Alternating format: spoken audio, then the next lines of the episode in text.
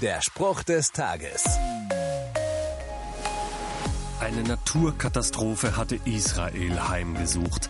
Riesige Heuschreckenschwärme waren eingefallen und hatten das fruchtbare Land binnen Tagen in eine traurige Einöde verwandelt. Es war die Katastrophe schlechthin gewesen. Und Joel, der Mann Gottes, der hatte dazu aufgerufen, Gott zu bestürmen. Ruft die Menschen zum Fasten auf. Sie sollen sich alle zum Gottesdienst versammeln. Öffentliches Fasten und Beten ist auch in unseren Breitengraden bekannt.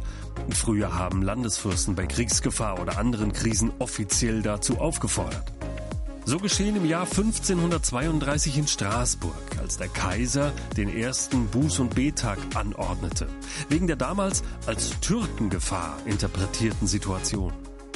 Sich Gott mit Beten und Fasten zuwenden, vielleicht wäre das auch eine gute Antwort auf die Kriegsereignisse der zurückliegenden Wochen in der Ukraine.